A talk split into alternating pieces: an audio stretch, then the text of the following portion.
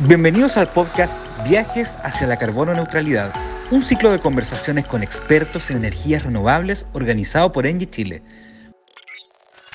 Bienvenidos a todas y a todos a un nuevo ciclo de los viajes hacia la carbono neutralidad, un ciclo de charlas organizado por Engie, donde conversaremos sobre cómo está cambiando el desarrollo energético hacia un mundo más sustentable.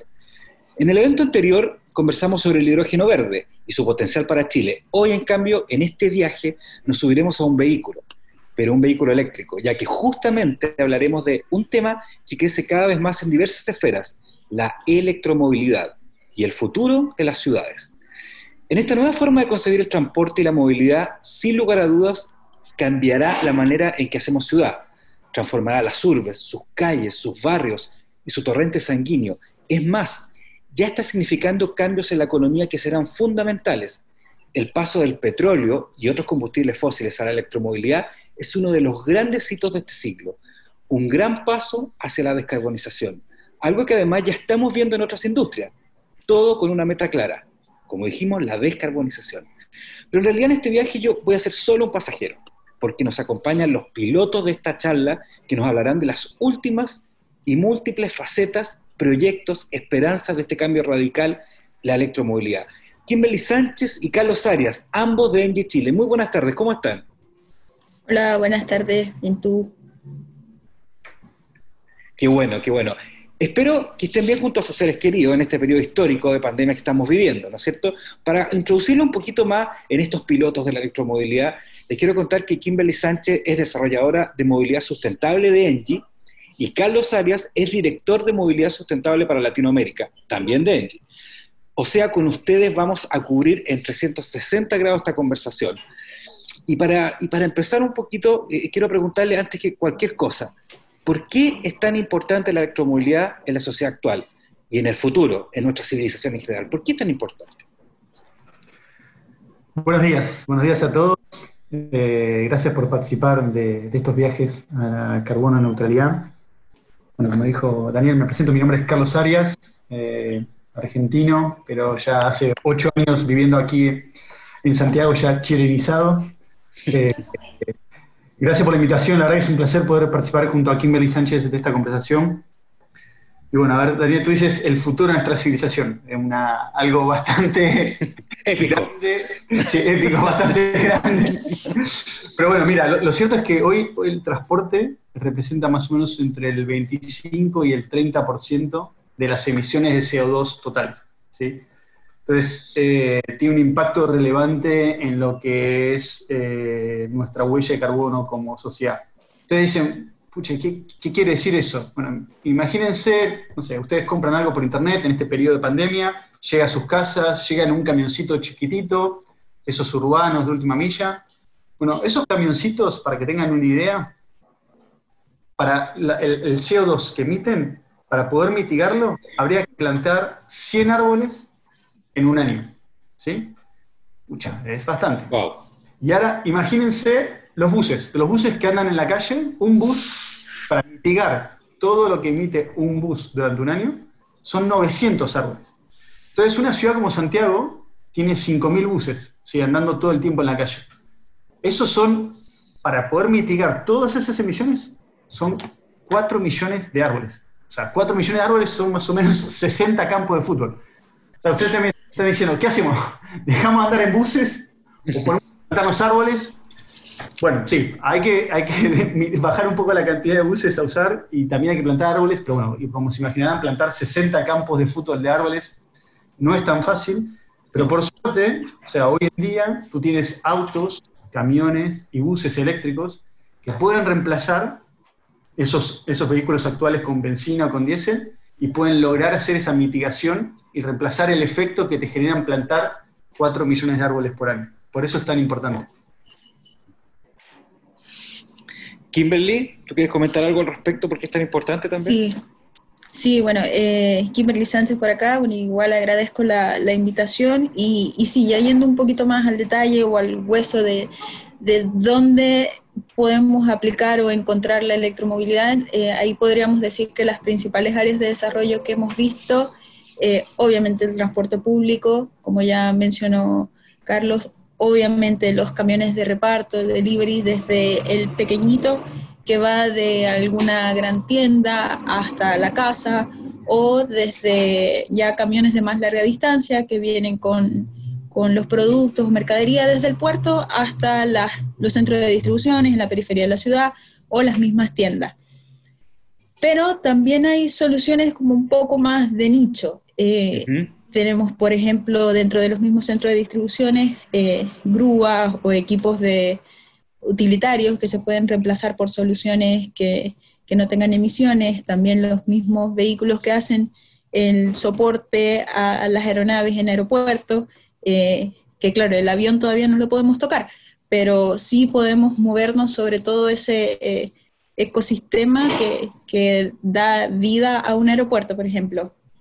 Y en Engie estamos bastante enfocados en lo que es eh, rutas de uso intensivo o flotas de uso intensivo, donde de nuevo hablamos en específico del transporte público, transporte privado de, pasajeros, eh, hablamos de camiones de logística para la última milla y, largas distancias, eh, hablamos de soluciones de nicho para la logística como las grúas o soluciones ya más específicas dentro del mundo minero. Me encantó esa palabra, Kimberly, ecosistema. Yo creo que esa es la clave de esto y entender esto como 360, que no es solamente el vehículo eléctrico, el scooter o la bicicleta eléctrica. Esto es algo que, junta a, varias industrias. O sea, se nos queda claro al principio de esta conversación. Aprovecho a recordarle a, quienes nos están viendo que pueden mandar sus preguntas a través de, de LinkedIn Live, que, en este momento está en, en la página de LinkedIn. Cualquier pregunta acerca de esto, aquí están los expertos que nos van a contestar. Ahora, yo creo que una pregunta que sale en mucha gente es, la siguiente. Yo, sé, yo entiendo que la electromovilidad y todos entienden que tiene muchos beneficios medioambientales, ¿no es cierto? Pero aún parece ser un poco cara, ¿cierto? O si no, estaría lleno de autos eléctricos en las calles. Bueno, en condiciones normales, ahora no, no hay muchos autos. Em, yo creo que la pregunta del millón que se hacen muchas personas es ¿cuándo realmente va a comenzar a ser algo más masivo? ¿Qué es lo que se necesita para acelerar su adopción? Sí, muy buena pregunta, Daniel. La verdad que es como, eh, la gente se, pregunta eso. Mira, hay un concepto que se llama ciclo del capital. O sea, ¿qué quiere decir? Eso quiere decir que, ponle que mañana los autos bajen a la mitad de precio, vaya un hot sale de autos eléctricos. o sea, la hot sale por todos lados, ¿no? La puedes comprar por internet, salen súper baratos, buenísimo. La realidad es que no todo el mundo se va a comprar autos eléctricos mañana, ¿sí? Entonces, te voy a hacer un ejemplo, por ejemplo, mira.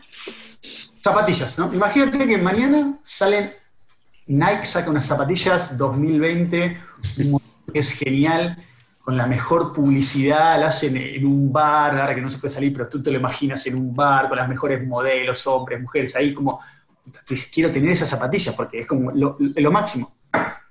Bueno, la realidad es que... Y, además de, material reciclado, además. además. además. Claro, es sustentable. Además. es sustentable la zapatilla. Entonces, imagínate, o sea, cumple con las tres B. Sí, es bueno, bonito y barato perfecto, ¿no? Pero la realidad es que si tú te compraste unas zapatillas ayer, o la semana pasada, o hace seis meses, probablemente no te vayas a comprar esas zapatillas que son geniales, ¿sí? Entonces lo mismo pasa con tu vehículo, ¿sí? Si yo tengo un vehículo que tiene un año y medio de antigüedad, si mañana sale un vehículo mejor, no me lo voy a comprar, porque tengo que vengarlo. Entonces el concepto que quiero transmitir es esto, el ciclo del capital. O sea, no, tiene, o sea, no es de esperar, como en cualquier producto, ¿sí? que tú por más que el producto salga más barato y sea más eficiente, sea mejor, más sustentable todo, mañana tengas una inundación en el mercado. Es un ciclo, pero sí lo que vas a ver que durante los próximos años, como se ve ahora puntualmente en el Transantiago, en los buses del Transantiago, que todos los nuevos buses que van entrando son buses eléctricos, porque son más convenientes, son mejores. Cumplen las, tres veces, el bueno, bonito y barato. Eh, entonces, eso es lo que tendremos que ver paulatinamente durante los próximos 10 años vas a ver una entrada mucho más masiva pero, de vehículos, pero bueno, va a ser paulatino. Ahora, yo, yo creo que ahí eh, el mito fuerte a derribar es el tema de que la gente siempre pregunta por el precio del vehículo eléctrico, y sí, es más caro que el vehículo convencional, pero se queda con eso. Entonces, es muy importante hacer el análisis completo de lo que es el, el costo de propiedad, porque está el ciclo de capital y está el costo de propiedad. Y el costo de propiedad implica eh, cuánto me cuesta no solamente adquirir el vehículo, sino mantenerlo, operarlo. Y en ese sentido, los vehículos eléctricos en general hablemos de un bus, de un camión, eh, incluso un, un, auto liviano tipo sedán, eh, esos costos son mucho más económicos que, que, los que hoy día tiene un vehículo convencional. Entonces ahí entra un factor muy importante que es la cantidad de kilómetros que se hace al día, por ejemplo. Entonces, a, a, mayor kilometraje, menores van a ser tus costos. Entonces, ese, ese costo mayor que tienes por adquirir el vehículo eléctrico se ve compensado por ahorros en la operación y el mantenimiento. Claro, justamente son los mitos los que hay que ir derribando de a poco y, estas conversaciones son para ir derribando esos mitos, que, que el costo, como acabas de decir, ¿no es cierto? Ahora, también para el ciudadano corriente eh, hay otro tema que, estamos hablando más que nada de los vehículos particulares, ¿no es cierto? Vamos a ir a ese ámbito, después vamos a ir a otro ámbito.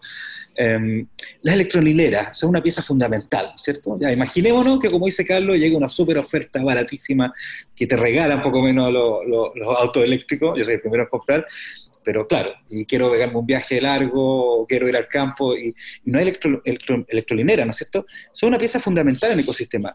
¿Cómo está su despliegue en Chile? ¿Qué, falta todavía para que no esté tranquilo por cualquier parte con la electromovilidad? Eh, ahí podemos mencionar que eh, tenemos estrategia como Engie no solamente a nivel Chile, sino también a, nivel regional de, implementar una red de carga eh, interregional repito, eh, que permita hacer estos viajes que, siempre queda la duda de, bueno, pero no puedo ir a más de 200, 300 kilómetros de distancia porque me quedo. Eh, entonces ahí estamos con ese tipo de estrategia en crecimiento para, apoyar la, implementación de, este tipo de, de soluciones pero siempre va a ser como el, juego de, ¿qué fue primero? ¿El huevo o la gallina? Eh, y, estamos en esa estrategia no solamente nosotros, sino también la competencia. Entonces, por ahí vemos que, va a haber una explosión, digamos, acorde con las tasas de, implementación de vehículos que se están viendo en las estadísticas. Eh, de aquí a 2023, 2024, un vehículo eléctrico debería costar lo mismo que un vehículo convencional, entonces ya vas a tener una red de carga que te permita eh, cubrir viajes de, carretera, digamos. Pero también es importante mencionar que con electromovilidad igual se adopta este nuevo concepto de eficiencia porque hay una conciencia respecto a cómo se consume la energía. Entonces ya no es como que ah, no importa eh, la energía que consumo porque tengo una bencinera cada cinco minutos.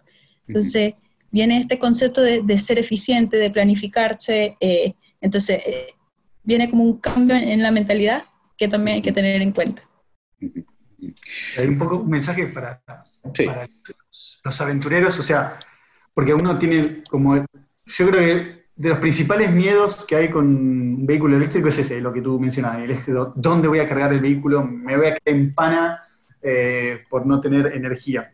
Eh, o sea, hay mucho, hay bastantes electrónicas, nosotros acá en Chile ya tenemos más de 150 instaladas, como decía Kimberly, hay otros actores de la competencia que también tienen redes, en, la ruta 5 tienes un montón de cargadores. Entonces, eh, el, mensaje para eso es, hay, hay cargadores, obviamente no hay la misma cantidad que las bencineras, eh, hay que planificar un poco más el viaje, pero sí tú tranquilamente puedes hacer distancias de mil kilómetros eh, cargando en diferentes lugares y, es algo que es, realizable, no, no, no, no, no tienes que asustarte, no es nada más el auto, muchas veces se ve el auto eléctrico como interurbano nada más para dentro de una ciudad porque no te puede salir, pero hoy en Chile, hoy hay una red, te digo, bastante sólida y confiable para poder hacer viajes largos. Oye, y justo al, respecto de eso, llegó una pregunta de un usuario, ya están llegando varias preguntas a través de LinkedIn, a través de, de esta transmisión en YouTube. Francisco Basaure pregunta sobre lo mismo. ¿Qué tipo de tecnología existen para carga rápida en la electromovilidad? ¿Qué cosas podrían mejorarse o cambiarse para que el uso de un auto eléctrico sea similar al de uno de gasolina? A ver, em, ¿existe carga rápida? O sea, generalmente la carga se divide en dos. Carga lenta o rápida. La lenta siendo más o menos promedio dos o tres horas. La carga rápida en media hora tienes una carga eh, ya al 100%. Obviamente la carga rápida es más cara porque tiene otra tecnología que la carga lenta. Eh, y un poco como decía Kimberly, al final yo creo que el, resumen es eso, es sin duda la, electromovilidad te lleva a, a, es un usuario que tiene un análisis eh, mucho más eficiente o mucho más abarcativo, de no solamente como salir y cargo aquí nomás, o sea, de, por ejemplo, todas las bondades del auto. Tú tienes, por ejemplo, yo no sé si todo el mundo sabe, el auto, el auto eléctrico tiene frenos regenerativos. ¿Eso qué quiere decir? Eso quiere decir que cuando tú frenas, ¿sí? se puede regenerar energía misma en la batería. Ah. un auto en promedio, un auto eléctrico tiene una autonomía más o menos de 250 kilómetros. Eso es si tú andas constantemente, pero eso puede andar mucho más. ¿sí? Por ejemplo, un auto cuando va en bajada tiene mucha más autonomía porque va regenerando la energía con la misma batería. ¿sí? Eso es la misma tecnología que tienen los ascensores y demás. Entonces, eh, ¿Qué se necesita? Nuevamente, es un poco al Hay que seguir instalando puntos de carga, pero hoy, como te decía, hoy hay bastantes puntos de carga, tú puedes hacer largas distancias, en la ruta 5 tienes redes en varios lados, se puede hacer, hay ningún problema. Perfecto, perfecto. Bueno, estamos con Kimberly Sánchez y Carlos Arias, ambos de Engie Chile, los pilotos de este viaje hacia la carbón neutralidad, eh, los expertos en electromovilidad. Eh, Kimberly, Carlos, están llegando demasiadas preguntas realmente, ¿ah? así que... Respondemos, no hay problema, no hay problema. Eso sí, bueno, después se las vamos a mandar eh, para que las respondan a través de diferentes plataformas, porque yo creo que la gente, especialmente ahora que estamos en las casas, nos empezamos a hacer un montón de preguntas y una de ellas es, ¿nos vamos a la electromovilidad? ¿No nos vamos? Entonces, es súper importante eh, todo lo que están mencionando ustedes. Ahora, yo les quiero sacar un poquito de, de la cosa más, más de autoeléctricos de las urbes y quería preguntarles también en qué otra industria puede ser fundamental esta conversión hacia la electromovilidad. Algo comentaron al principio, ¿no es cierto? Pero salgamos de los autos eléctricos particulares. Vámonos a, las industrias más grandes. ¿Dónde está, está dónde se mueve la Sí. Mira, ahí un poco tienes dos grandes segmentos, un poco como comentaba Kimberly al principio. Tienes el, el segmento de los camiones para logística, Sí, un, como decía antes, el, ejemplo que te decía del camioncito que viene a tu casa el delivery. Claro. Bueno, tú tienes camiones que hacen más larga distancia. Eh, piensa que Chile es un país largo, eh, que tiene muchos kilómetros, entonces las plantas de producción están en ciertos lugares y hay que distribuir esa mercadería. Entonces, todo lo que es eh, flota logística de camiones, se, estamos trabajando y como te decía, por suerte hay una oferta ya de camiones de distintos tonelajes que pueden llevar mercadería de un punto al otro. Y después el, gran, gran impacto aquí en Chile es la minería. O sea, todos sabemos que la minería es el sector industrial importante del país. Para que tengas una idea, tú, dices, tomas una mina, cualquiera, una mina promedio. Esa mina promedio, el consumo energético total, tiene el 50%, o sea, la mitad, es de consumo de energía eléctrica, que lo usan para sus hornos y sus procesos productivos. Y el otro 50% es diésel. ¿sí? el diésel que se utiliza para los camiones para transportar el, material dentro de la mina.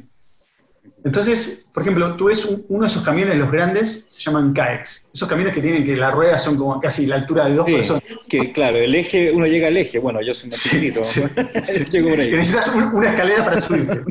Bueno, esos camiones, esos camiones, más o menos, para que te consumen 10 gigawatt hora al año de consumo energético. Entonces, ¿qué quiere decir 10 gigawatt hora bueno, para que te una idea, un edificio, un edificio corporativo, oficinas de 20 pisos, consume un gigawatt hora al año. O sea, uno de esos camiones, cada uno de esos camiones consume como 10 edificios corporativos. ¿sí? O sea, cada uno de esos camiones es una manzana de edificios consumiendo energía.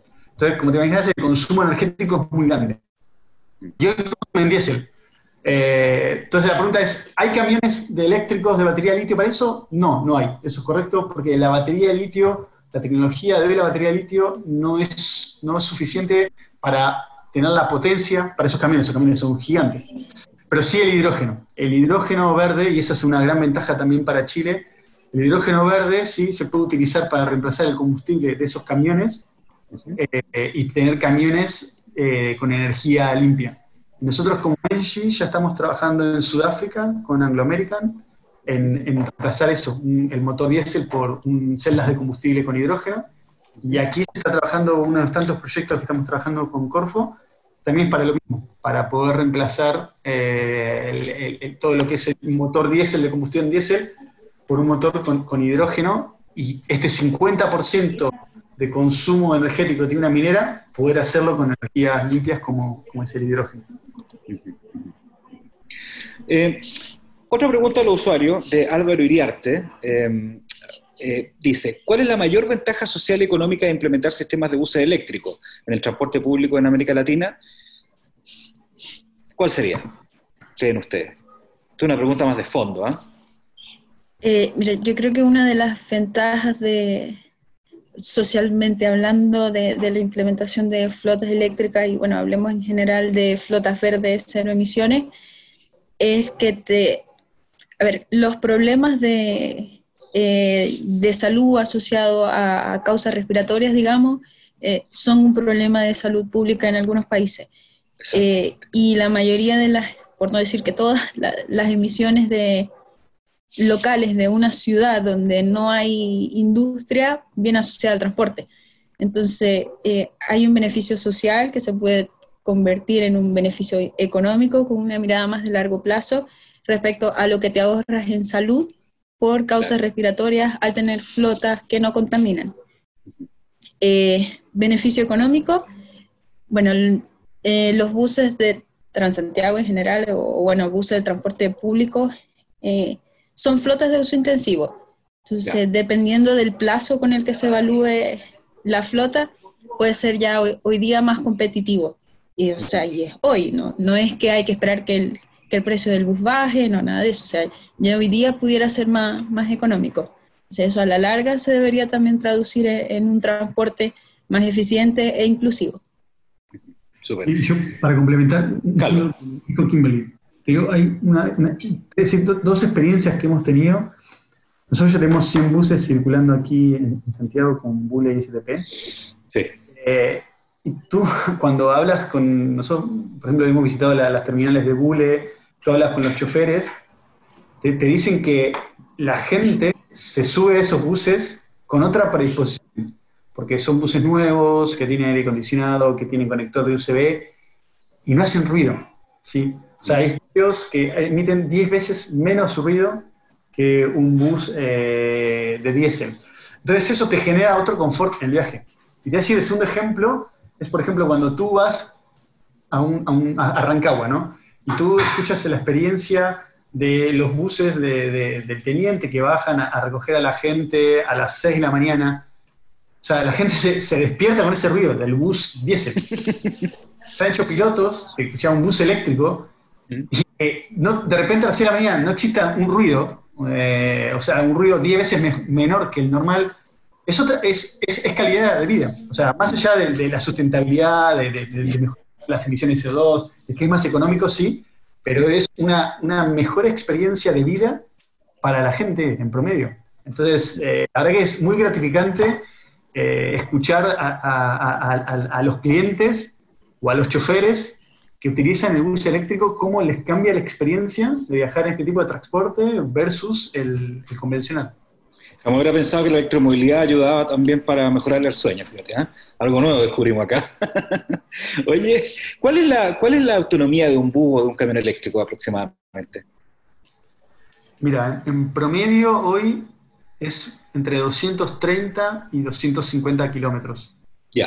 Eh, y un poco como te decía antes, es eh, dependiendo, bueno, cómo use la batería, si es en bajada puede durar más, eh, si es en subida con full aire acondicionado puede ser menos, pero más o menos eso, ponle 250 kilómetros. Ya, y, es verdad que, los buses eléctricos no pueden operar en ambientes con polvo, por ejemplo, que es uno de los mitos que yo, yo escuchaba. Ah, sí, eso ha sido todo todo un tema, sobre todo en industria minera.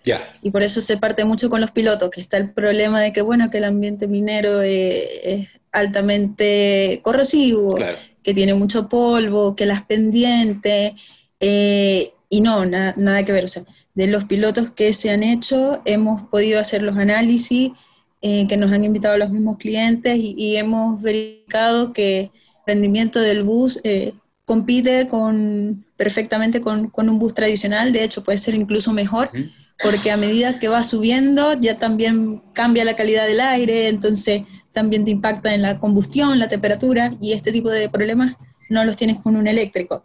Las baterías vienen bien selladas, entonces no, tampoco está el tema de que no, que le va a entrar el polvo, que el cortocircuito, eh, mito.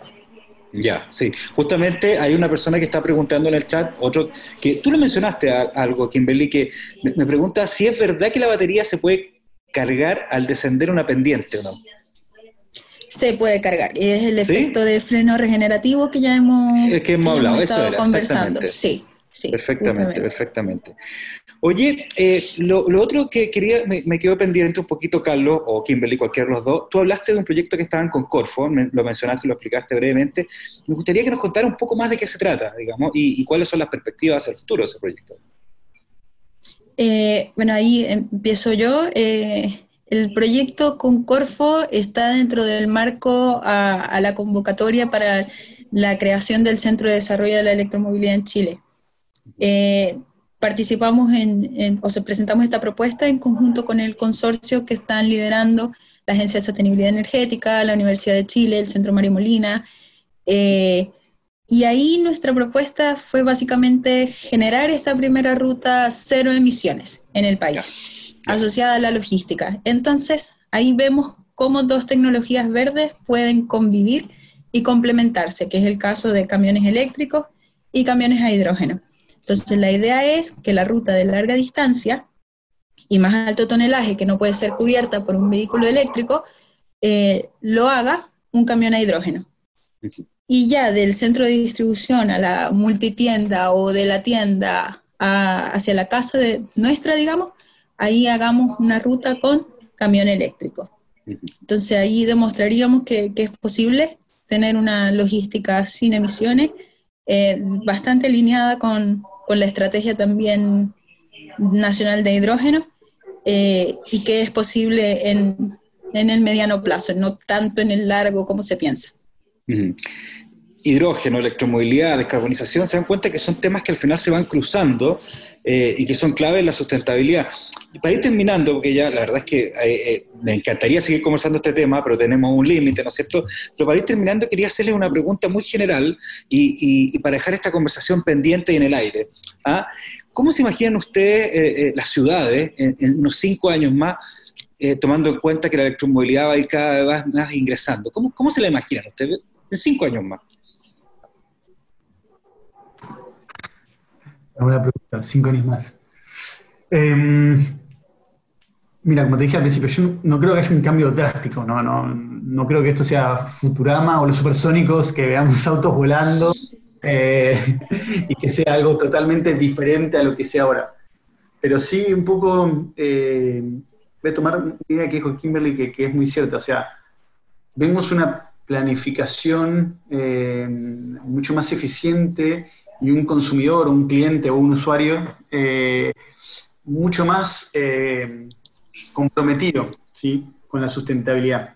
Eh, un usuario que va a elegir eh, cada vez más a, precios bastante similares, va a tratar de elegir bienes que sean sustentables, que, que disminuye, que tengan una baja huella de carbono, productos de, cuando tú consumas un producto, dentro de cinco años, eso sí, no tengo dudas, un poco lo que estamos comentando aquí, Meliante, estamos trabajando con Corfo, es tú vas a elegir un producto y ya que la, huella total logística, que es como súper relevante la logística de cada producto, sea casi cero.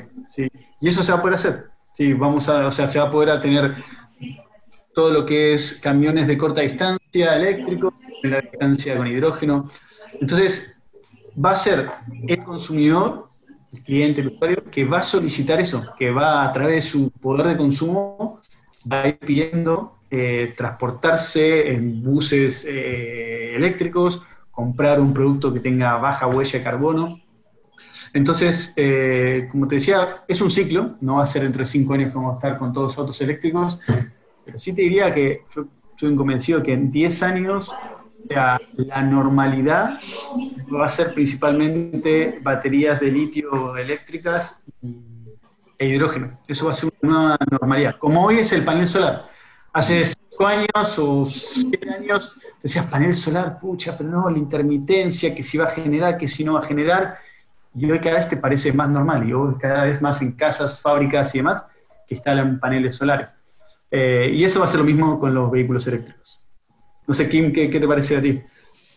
No, de acuerdo. Eh, tal vez lo que yo complementaría es que en, en la ciudad de cinco años, eh, esta misma exigencia, si podemos decir, de, de, productos verdes también nos va a volver más participativos como ciudadanos. Y también nos vamos a ir cada vez conectando más. Entonces ya no, no vamos a estar como empresa aislada de, de, ciudadanos, sino o sea, tratando de mirar todos hacia un mismo foco, eh, con estrategias como las que se están implementando, eh, con un paso a paso, con un objetivo, eh, que claro, tiene una visión de largo plazo, 2030, 2040, 2050, pero siguen encaminados hacia, hacia estas ciudades que pueden ser más inteligentes y más verdes. Oye, em, yo sé que dije que íbamos a terminar, pero sabes que yo creo que en honor a nuestros usuarios que se quedaron con la atorados, nos vamos a dar unos minutitos más. Les voy a hacer algunas preguntas rápidas y respuestas a lo mejor pueden ser rápidas, pero por ejemplo, em, aquí eh, Jorge, a ver, vamos a ver, tenemos varias. Ah, ya, aquí, Roxana Serpa pregunta, eh, las celdas de carga no son tan eficientes, ¿es verdad que las cercas de carga no son tan eficientes como la carga directa? ¿Cuál es la diferencia? Eh, cerca de carga, no entendí. Las, celdas de carga, las celdas. Eh, las celdas de carga. Y hablaríamos era de las celdas de combustible, podría ser de hidrógeno. Claro, claro. Eh, no, la celda de combustible en sí no tiene tanto tema de eficiencia, y te diría que es más tal vez asociado al proceso de producción de hidrógeno, eh, donde la eficiencia del electrolizador en sí todavía, bueno, con los nuevos desarrollos que vienen, son cada vez más eficientes. Eh, pero ahí diría es donde está como, como las mejoras en la eficiencia del proceso, no, no tanto en la celda. Perfecto. También, Danilo Núñez, la experiencia internacional indica que el mayor porcentaje de carga se realiza en domicilio durante la noche. ¿Es así? Sí, correcto. Sí. Eh, para sí, para los autos eléctricos sí, te diría que los autos eléctricos, nosotros hicimos un estudio para verificar el comportamiento de los usuarios, un 30% te cargan en, la casa, otro 25% en las oficinas. Eso te diría que es como gran parte de lo que explica la carga, y después, bueno, tienes lugares de comunes como un mall, eh, el hospital, eh, lugares a los cuales tú te diriges para, hacer tu vida normal, pero principalmente la casa y el lugar de trabajo. Y por último, otra pregunta también de otro usuario. ¿Se necesita licencia especial para manejar un bus o camión eléctrico? No, no, no, no se necesita eh, licencias especiales, no. Eh, lo que sí sabemos es que hace un año más o menos, con, con la entrada de los nuevos buses de Transantiago, el gobierno lanzó un programa de manejo eficiente.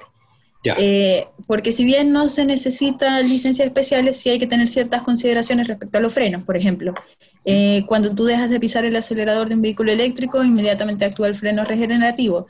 Entonces, eh, hay que tener como esa conciencia de que, ah, no es frenar de una vez, sino que el vehículo es lo suficientemente inteligente, digamos, para frenar según la velocidad con la que tú vengas, porque eso también se puede programar. y después es que vas a frenar tú. Entonces, pero eso lo da la misma práctica. Eh, con los operadores de Transantiago hemos visto que se adaptaron bastante rápido, los mismos, los operadores de transporte privado que han hecho piloto, eh, no es tema. Sí, es una práctica bastante sencilla. Y voy a decir un, ejemplo también vinculado a lo que estábamos hablando antes del ruido, ¿no? ¿Sabes lo que tuvieron que hacer en la terminal de Bule? Lo que tuvieron que hacer es, ellos tienen una terminal que normalmente era eh, buses diésel. Entonces tú estás acostumbrado a tener un ruido permanente del bus, entonces tú ya por el ruido sabes si hay un bus cerca o no. Entonces, ¿qué pasó con los eléctricos? Los eléctricos como te hacen 10 veces menos ruido que un diésel. Lo que hay que hacer es cuando es que para cuando circula dentro de la terminal, ponerle una, campana, una campana eléctrica, para que haga ruido, para evitar potenciales accidentes, para que, porque como están acostumbrados a, tengo que escuchar un barullo, ok, no está el barullo, no hay bus. No, bueno, sí está el bus, pero... Entonces, no necesitas, volviendo a complementar la pregunta, no es que necesitas una licencia especial, pero sí hay pequeñas cosas, pequeños trucos que tienes que aprender, pero es una cuestión más de práctica que, que, obviamente se adquiere rápidamente. O sea, eso de hacer rugir el motor ya no va a existir ya con la electromovilidad. ¿ah? No, o sea, es un tema, eso es más, que es lo que ha pasado con la, con la Fórmula E. O sea, en, la, en la Fórmula E, o sea, una de las primeras críticas que hacían era que no había ruido. O sea, incluso cuando miras una carrera de Fórmula 1, el, es el ruido. Entonces tuvieron que buscar la forma de que hiciese algún tipo de ruido para mantener ese atractivo de, de la Fórmula 1 tradicional. Tremendo. Kimberly Sánchez, Carlos Arias, los dos de Engie Chile, les quiero agradecer eh, por estar en esta tarde. Nos pasamos un poquito, pero está súper entretenido. Agradecer por, eh, por, acompañarnos a este viaje hacia la carbono neutralidad, estos eventos de, eventos de Engie, que están siendo muy útiles para todo tipo de industria, no solamente para el ciudadano común, sino para todo tipo de industria. Y esta vez nos tocó el turno de la electromovilidad. Muchas gracias por acompañarnos. Gracias. Gracias a ustedes. Gracias, Kimberly le dejo la invitación abierta, como les decía, esto es un viaje, eh, así que les invito a todos a sumarse a la electromovilidad y si tienen dudas, consultas, lo que sea, nos pueden contactar, en el LinkedIn están nuestros datos, así que estamos disponibles para responder consultas. Gracias.